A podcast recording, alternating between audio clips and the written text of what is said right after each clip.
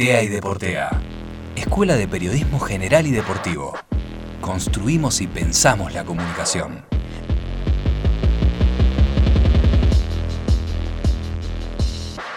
Tenemos a Marta acá en, en, en línea. Hola Marta, ¿cómo andás? Te saluda. Mercedes Barranús. Eh, estamos acá en el estudio de TEA y Deportea.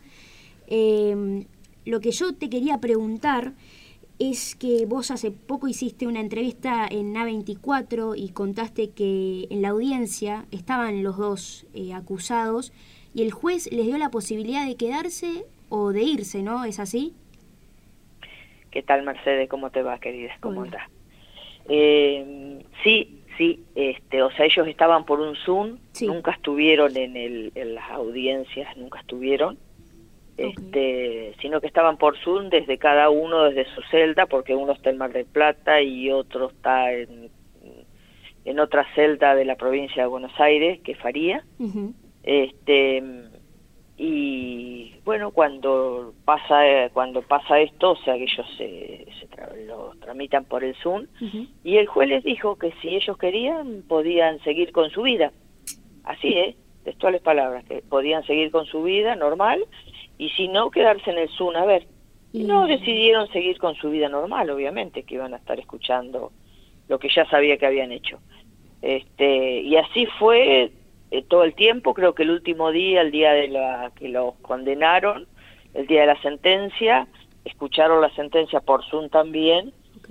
Este y nada o sea cosa que nosotros o sea, nos- o sea, eso lo veían eh, que lo estaba viendo en, en otro lugar nosotros no veíamos nada Claro. nosotros nunca le vimos la cara nunca Ah. le vimos a nadie ¿Y ellos sí los veían ustedes?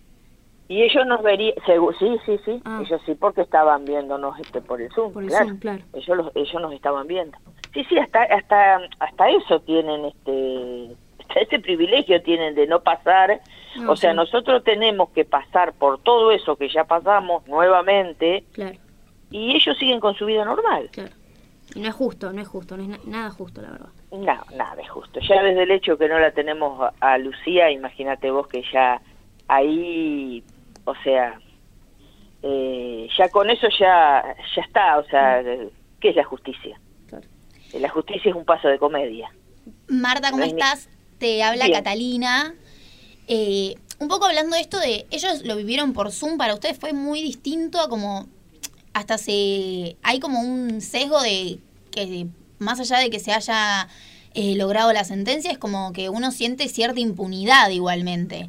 ¿Cómo fue durante este digamos estos años? ¿Cómo lo vivieron eh, sobre todo eh, este durante marzo de este año este proceso? ¿Sienten ustedes que de alguna manera pudieron lograr eh, un poco más de tranquilidad. ¿Cómo fue para ustedes, digamos, no solo durante todos estos años, sino sobre todo eh, este momento?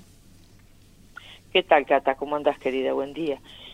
Mira, la verdad realmente, si yo te tengo que decir, este, o sea, es tan, es tan duro y tan difícil y tan terrible que te maten un hijo, que para, para mí ya el hecho de no tener a Lucía ya es como que, que, que me supera todo. Y creo que todas las madres pasamos por esto, porque la vida nuestra nunca jamás va a ser la misma. O sea, el hecho de que a mí me falta mi hija y me falta media parte mía.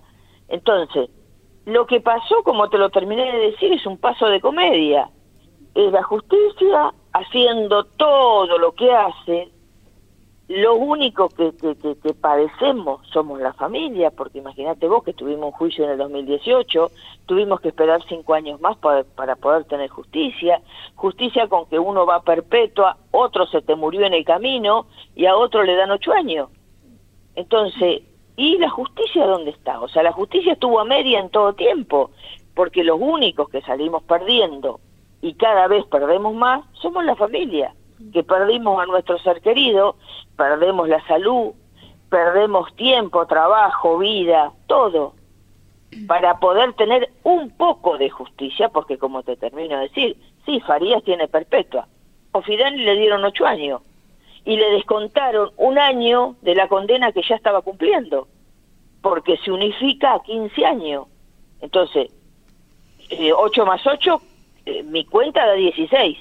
Bueno, a la justicia le da 15. Entonces, le descuentan un año, le da le dan ocho años y otro, Maciel se muere, se muere en el camino. ¿Y esto qué es una joda? Y los únicos que padecemos somos nosotros. Entonces, viste, es como que es, o sea, es, es todo eterno, es insufrible y por eso pasa todo lo que pasa y nos siguen matando y nos siguen matando y cada uno, y si no hay una revisión de nada, si no se ve nada, no se, no se mira nada. Marta, eh, buen día, mi nombre es Guadalupe. Eh, Buen yo día, te, Guada. te quería consultar sobre esta unidad que hay entre las familias de las víctimas de femicidios, transfemicidios, eh, que bueno, que ahora es- conforman una agrupación, que hace poco hicieron una asamblea a cielo abierto el 3 de junio, si no me equivoco. Te quería consultar, nada, cómo es eh, la ayuda entre ustedes, la contención que se brindan eh, tras pasar eh, este calvario.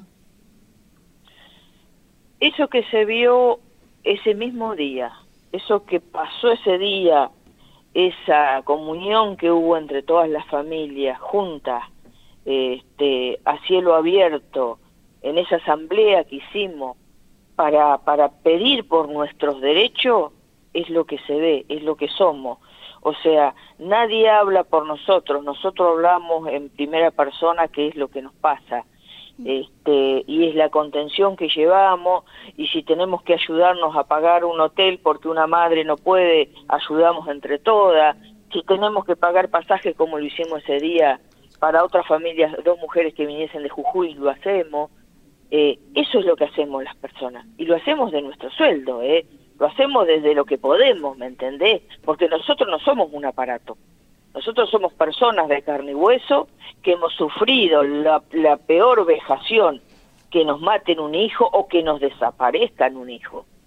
Porque no solo eh, están las muertas, sino las desaparecidas. Entonces, que hoy nos pase todo esto es terrible. Entonces, lo único que hacemos es visibilizarlo y pedir por nuestros derechos. Por eso hicimos esa asamblea, por eso hicimos un petitorio, también lo llevamos a que nos recibió este de la Secretaría de Derechos Humanos Pietra Gala, lo llevamos a Presidencia, lo llevamos a la, a la, a la ¿cómo se llama? La Secretaría de Mujeres de, de Nación, este también lo llevamos a la Comisión del Senado de la Mujer, este, que lo van a tratar en, en, en las bancas, en todas las bancas, o sea, esto lo vamos a seguir, o sea, no es que nos jun- juntamos y ahí terminó.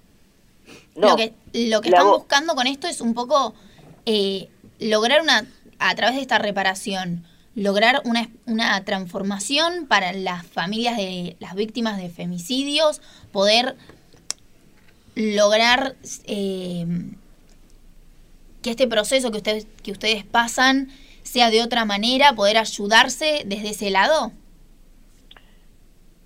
Exactamente. O sea, el, el, a ver, el Estado se debe hacer cargo de lo que nos ha pasado a nosotros, porque el Estado no ha estado.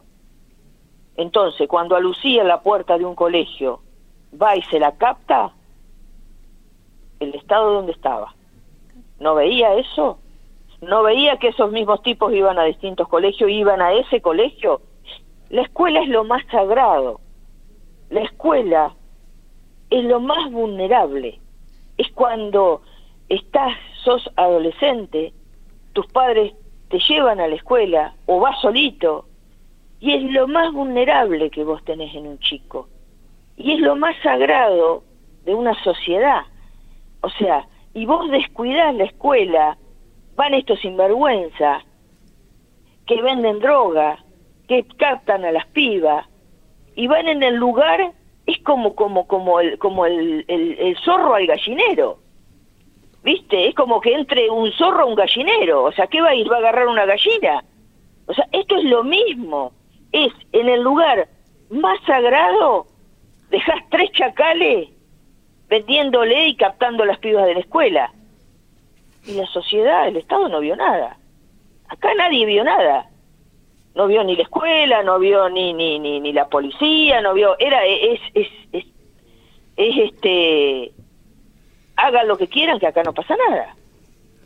Bueno, Entonces, eh, cuando hablamos de esto, hablamos de esto que estamos haciendo. La reparación debe ser desde el Estado a cada familia.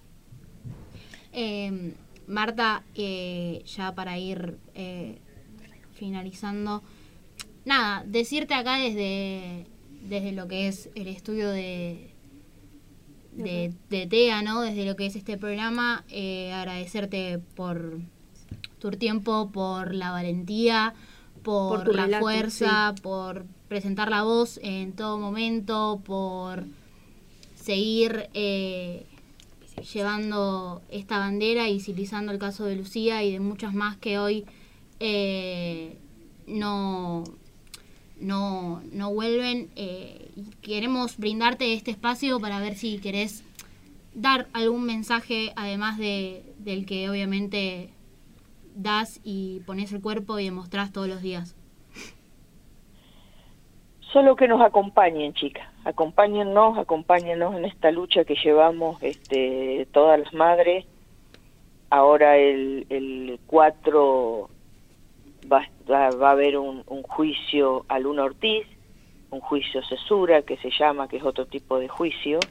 Este va a ser ahora el 4 de julio en los tribunales de San Isidro este, que nos acompañen, que nos acompañen en esta lucha que llevamos, este, en esto que, que, que hemos que hemos puesto la voz las madres, las madres y la familia, porque acá hablamos de familias, de madres, de hermanos, de padres, este, que estamos juntos luchando, nada, que nos acompañen en esta lucha que llegamos, llevamos y les agradecemos un montón eh, todo lo que ustedes hacen desde los medios y, y todo lo que ustedes son también. Eh, hermoso, hermoso mensaje, eh, Marta. Eh, la verdad que eh, no puedo ni hablar, tengo la garganta un poco bloqueada con tu relato. Y te abrazo, te abrazo de verdad desde acá, desde el estudio de radio, te abrazamos todos. Y gracias por, por darnos esta hermosa entrevista. Gracias, Marta. TEA y Deportea.